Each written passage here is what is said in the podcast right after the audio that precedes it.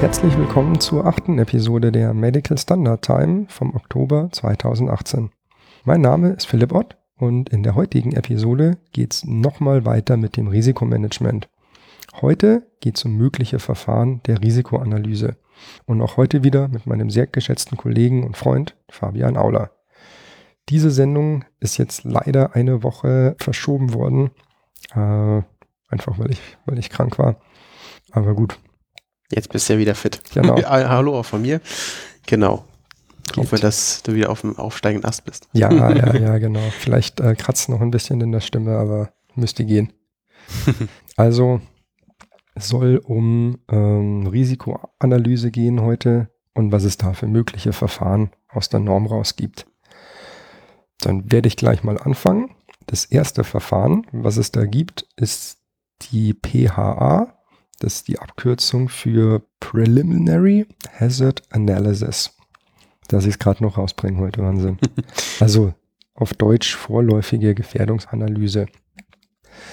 Das ist ein sehr unformales äh, Verfahren, wird üblicherweise zu Beginn einer Entwicklung durchgeführt und ist so als High-Level-Analyse anzusehen. Eine ganz grobe Beschreibung vom System oder eine Vorstellung sollte zumindest da sein. Es muss jetzt keine tiefe Architekturdokument äh, vorhanden sein, aber zumindest ganz grob, wo die Reise hingehen soll. Es ist ein sogenanntes induktives Analyseverfahren. Das bedeutet, es soll vom Speziellen auf was Allgemeines geschlossen werden. Das Ziel von der, der Preliminary Hazard Analysis von der PHA ist es, Gefährdungen, Gefährdungssituationen und Ereignisse zu identifizieren. Das ist eigentlich von allen Verfahren das Ziel. Das ist ja auch das große Ziel der Risikoanalyse, dass man diese drei Punkte da abfrühstückt. Und letztendlich auch ein sicheres Produkt. Das ist ja Richtig. der Sinn der Risikoanalyse. Genau. Richtig, genau, ja. Ja. Das Und- sind halt diese möglichen Verfahren dafür. Genau, ja. Ja, und dazu muss halt irgendwie analytisch Gefährdungen, Gefährdungssituationen und Ereignisse, die dazu führen, identifiziert werden. Und bei der PHA geht man jetzt von der Aktivität oder von der Komponente aus und schaut sich die daraus entstehenden Gefährdungen an. Wie das dokumentiert wird, ist der Norm da auch relativ egal. Das Verfahren ähm, macht da auch keine Vorgaben. Ob das Tabellen sind, Skizzen sind, spielt keine Rolle. In so einer frühen Entwicklungsphase machen manche Firmen auch schon eine grobe Klassifizierung. So, wenn die Risikobewertungsmatrix noch nicht vorliegt, versucht man da zumindest ja, in, in irgendwas rein zu klassifizieren. Dadurch, dass es nicht formalisiert ist, ist äh, viel Brainstorming mit drin, viel Meinung, viel Bauchgefühl, viel Erfahrung. Also das ist kein sehr analytisches Verfahren. Und ja, wenn aus Vorgängerprodukten oder ähnlichen Systemen da Erfahrungen mit reinspielen, dann ist das so. Also für ein neues, wenn ich jetzt ein ganz neues, innovatives Produkt bin, dann wird sich sowas wahrscheinlich nicht anbieten, oder? Nee, da ist, äh, da ist die vorläufige Gefährdungsanalyse äh, völlig, völlig ungeeignet. Mhm. Interessant. Genauso sind es eben dann auch die Einschränkungen. Also eine PHA kann am, also sollte am Anfang durchgeführt werden, aber es müssen Folgeanalysen gemacht werden. Also es müssen bei einer PHA unbedingt weitere Verfahren angewendet werden, sonst lässt sich da nicht objektiv und strukturiert irgendwas draus ableiten.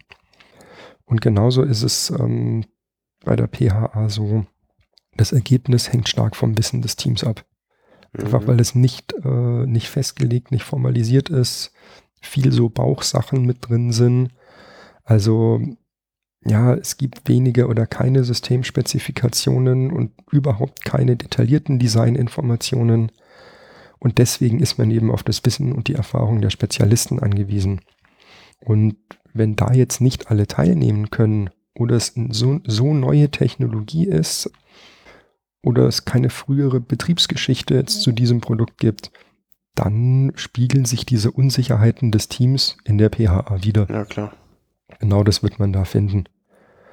Damit würde ich dann mit der PHA auch schon abschließen. Das äh, nächste Verfahren, was ich noch vorstellen möchte, ist die sogenannte FTA, Also auf Englisch die Fault Tree Analysis und auf Deutsch die Fehlerbaumanalyse. Das ist jetzt ein Verfahren, was sehr strukturiert vorgeht. Es ist ein sogenanntes Top-Down-Verfahren, also vom, vom Allgemeinen ins Spezielle. Die zentrale Frage bei einer FTA ist, welche Ursachen können zu einem bestimmten Schaden führen? Also was muss in welchem Zusammenhang passieren? Wie der Name schon verraten lässt, Fehlerbaumanalyse, kann man das grafisch wie ein Baum darstellen. Also man fängt bei einem Schaden an oder ähm, eine Gefährdung und kann dann pro Schaden, pro Gefährdung sich einen so einen Baum malen. Also man, man macht es dann grafisch ganz oben auf das Papier oder aufs Whiteboard, schreibt man den Schaden oder die Gefährdung hin und verknüpft dann verschiedene Sachen miteinander. Also mh, mm, man, man überlegt sich, was könnte jetzt zu diesem Schaden führen? Zum Beispiel elektrischer Schock. Dann kann man sagen, ja, also das kann passieren, wenn das Gehäuse unter Strom steht. Das Gehäuse kann unter Strom stehen, wenn das Gerät am Strom hängt und lose Kabel innerhalb vom Gehäuse waren. Okay, das heißt, es bildet sich quasi so eine Äst Verästelung. Ja, richtig. Baum quasi nach unten auf. Genau, genau. Okay. Ich weiß nicht, also ich habe einen Informatik-Background. Bäume in der Informatik wachsen verkehrt rum. Also ja. die, die, die wachsen nicht von unten nach oben, die wachsen von oben nach unten. ja. Und das ist bei dem Verfahren ähnlich. Also man könnte es auch von unten malen, habe ich aber noch nie gesehen. Das heißt, man braucht hier zumindest ein bisschen Wissen über die Systemarchitektur, damit man weiß, was sind denn für Komponenten drin und äh, könnten die zu, dieser, zu diesem Schaden führen. Mhm. Und was man bei der FTA macht, man verknüpft diese Ursachen, diese, diese Ereignisse mit sogenannten Boolschen Operatoren. Also mit und und oder oder not oder nor Gates. Wobei und und oder sind die wichtigsten. Und kann dann so bestimmte, bestimmte Zusammenhänge gut erklären. Das heißt, so eine Analyse erlaubt eben auch Ereignisketten sehr, sehr, sehr gut darzustellen. Üblicherweise wird das auch genauso grafisch beschrieben. Also man malt tatsächlich so einen, so einen Baum auf. Mhm. Eine ganz typische Frage ist, ah ja schön, aber jetzt kann ich ja auch bis zum letzten Widerstand äh, darunter meine, meine Verknüpfungen machen. Es ist sinnvoll, an einem bestimmten Punkt aufzuhören, wenn man sagt, das Element kann ich beherrschen. Mhm. Da kann ich, da kann ich irgendwas tun. Oder ähm, wenn es mir halt, wenn es mir halt so weit aus dem, aus dem Ruder läuft, dass man sagt, ja gut, also jetzt diskutieren wir hier über Quantenteilchen oder sonst irgendeinen Käse. Also das, Wenn die Physiker dann sprechen in der Entwicklung ja, ja, oder ja, so. Genau, ja. Also, oder wenn ich bei höherer Gewalt lande, wo ich mir dann auch denke, also, ja, das kann passieren, aber hier höre ich jetzt auf. Mhm. Oder wenn man halt sagt, wir haben was gefunden, aber der Schaden, der sich da ergibt, ist so gering, da muss ich jetzt nicht weiter diskutieren. Viele Firmen scheuen sich dann, diese Bildchen, die sie gemalt haben, die Kästchen und Pfeilchen, so in der Akte abzuheften. Ich weiß nicht, warum das so ist. Das ist völlig legitim. Kann man ja in ein Dokument packen, aber ja, manche mögen das nicht. Also kann man das natürlich auch tabellarisch darstellen. Es Mhm. sieht halt dann nicht mehr so schön aus, es ist nicht mehr so greifbar, aber ähm, ist okay. Mhm. Oder was ich auch schon gesehen habe, dass Firmen das als mitgeltende Unterlage zu einem weiteren Verfahren mit anheften. Mhm. Dass man sagt, ja, ähm, wir haben hier jetzt folgendes Verfahren angewendet, aber um bestimmte Sachen besser zu beschreiben, haben wir hier für diesen Schaden eine FTA durchgeführt und haben dann das Ergebnis in einem weiteren Verfahren dokumentiert. Also das in dem gleichen Verfahren nochmal zu untersuchen, wäre wär, wär unsinnig, oder? Ja gut, macht wenig Sinn. Ja, okay. Dann kommt man quasi zu so einem zweiten Verfahren oder zum dritten Verfahren bei uns Hm. heutzutage und dann wäre man bei der FMEA, oder? Ja, richtig, genau, ja. Was ich noch als abschließendes Wort zu FTA sagen will, ist, ähm, dadurch, dass es ein Top-Down-Verfahren ist, versucht die FTA zu einer gegebenen Wirkung unbekannte Ursachen zu finden. Mhm. Also ich, ich gehe von dem Schaden, von der Wirkung aus und gucke, von wo könnte das denn, könnte das denn herkommen. Mhm.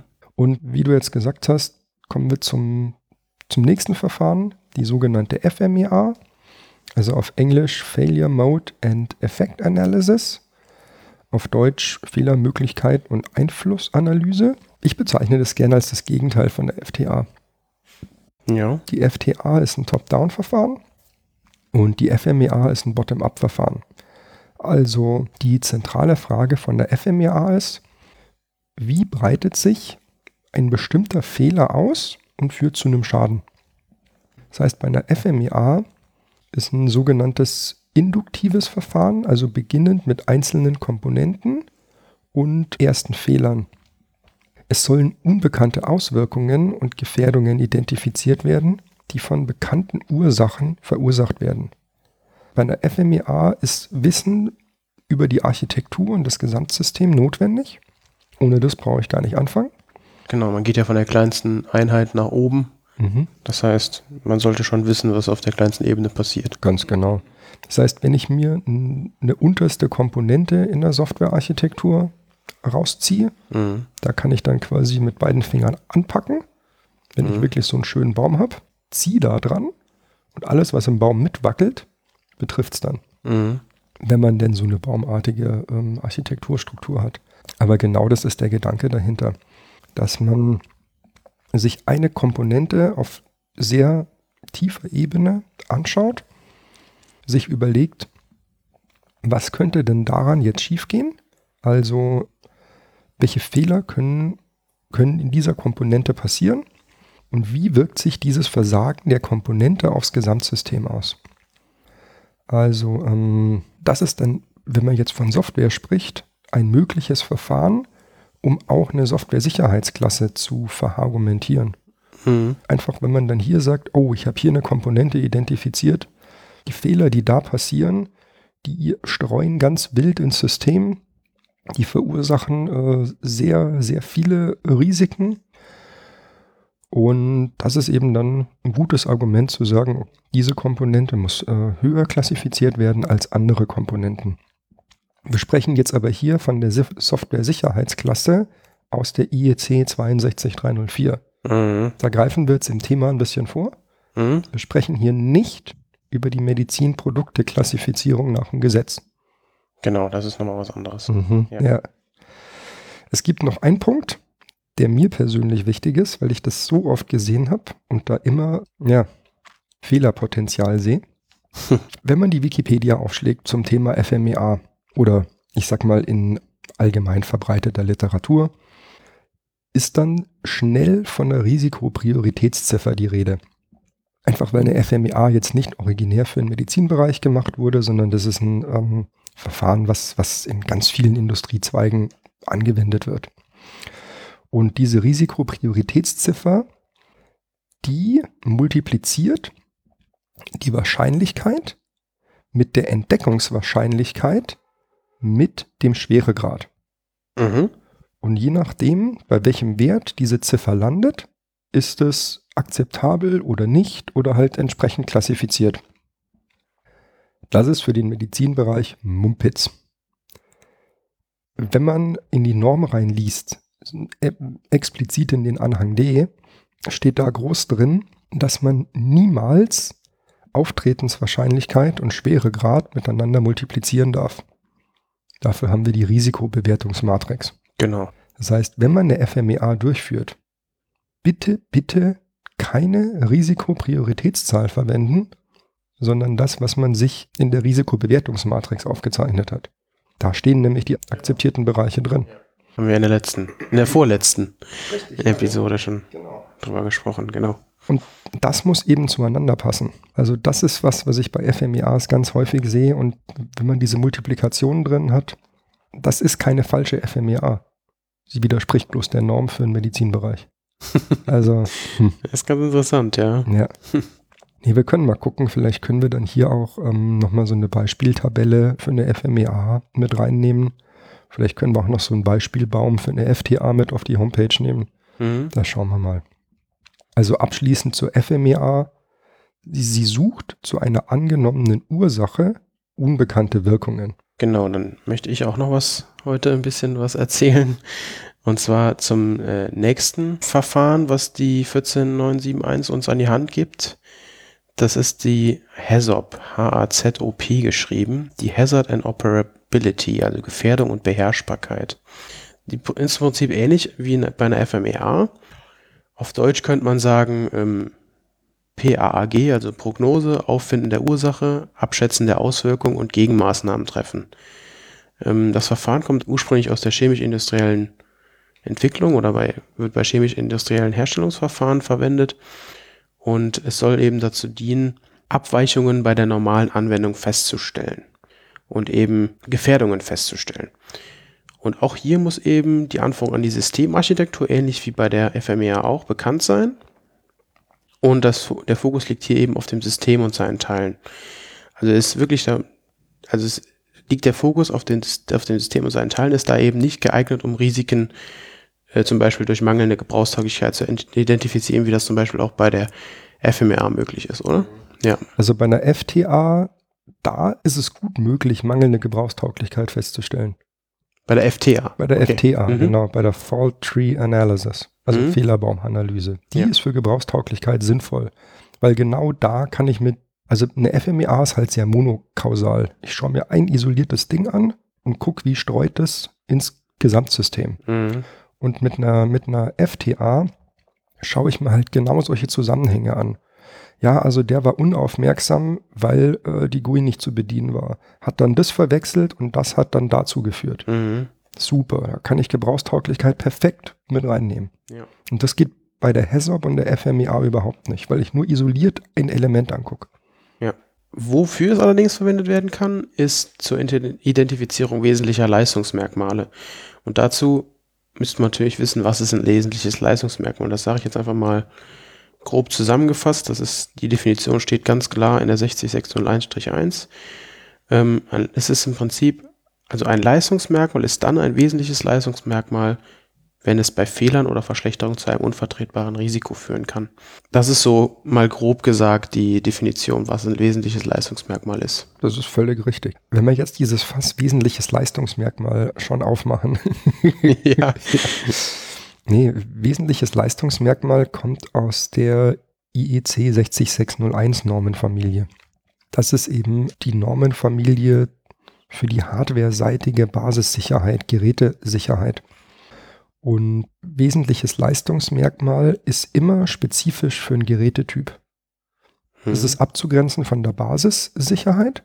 Basissicherheit ist Geräte unspezifisch.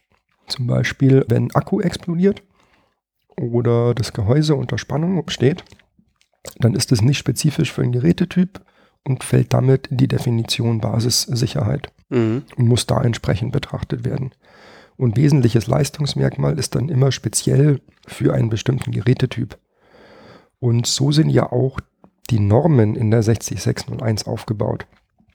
Die Strich 2 Normen, also die Partikularstandards, äh, auf Deutsch die besonderen Festlegungen, die sind ja speziell für einen Gerätetyp.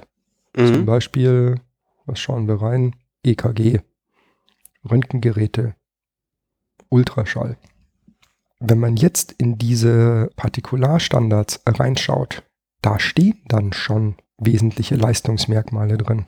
Okay, das heißt, wenn man jetzt Hersteller von, ähm, was haben wir hier offen, von Ultraschallphysiologiegeräten ist, dann könnte man in die 60601-2-5 reinschauen und da nach der Definition wesentliches Leistungsmerkmal gucken und ähm, quasi das schon als gegeben, als gegebenes wesentliches Leistungsmerkmal definieren. Ja, das Schöne ist, sogar im Titel von diesen Normen steht es drin.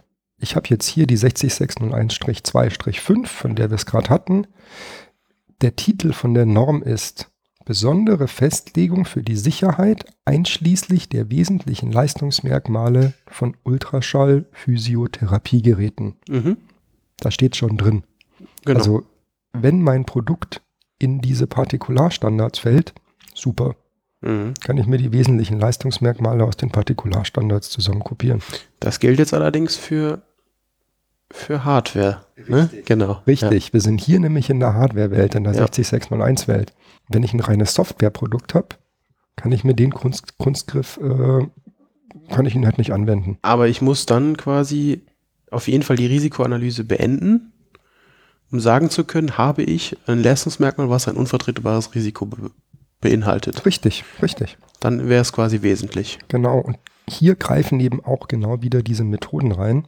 Mhm. Wenn ich jetzt über eine FMEA oder eine FTA oder eine HAZOP genau, genau das identifiziert habe, dann kann ich sagen, klasse, schaut her.